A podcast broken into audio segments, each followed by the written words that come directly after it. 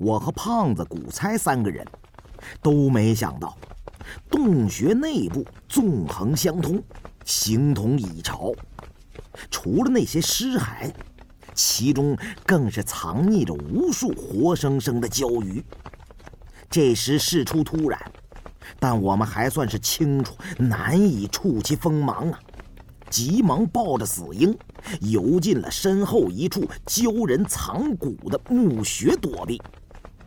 我关上潜水手电筒，握了分水剑，守在洞口，又将墓穴中鲛人的尸骸堵住了洞穴。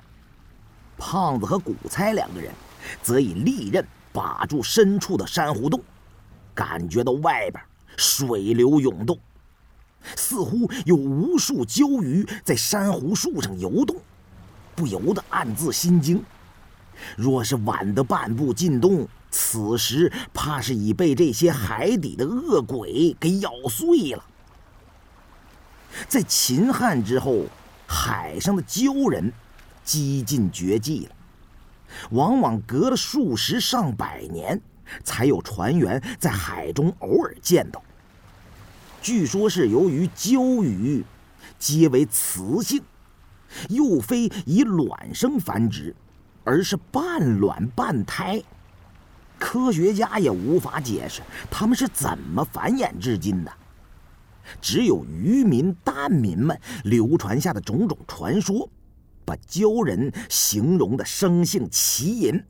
能上岸与人交合，这些则不足为信呢。古时“蛟”也是沙的一种名称，不过这大概也是一种误解。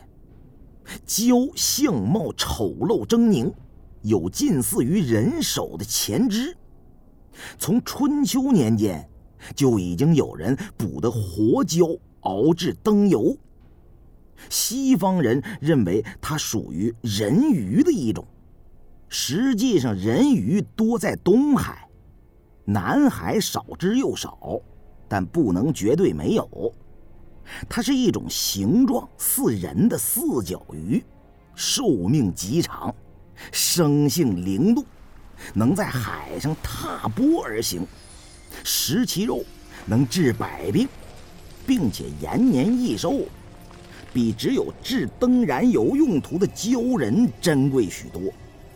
人鱼虽然稀少珍异，可是，在近代又比鲛要多见。虽没见人捉。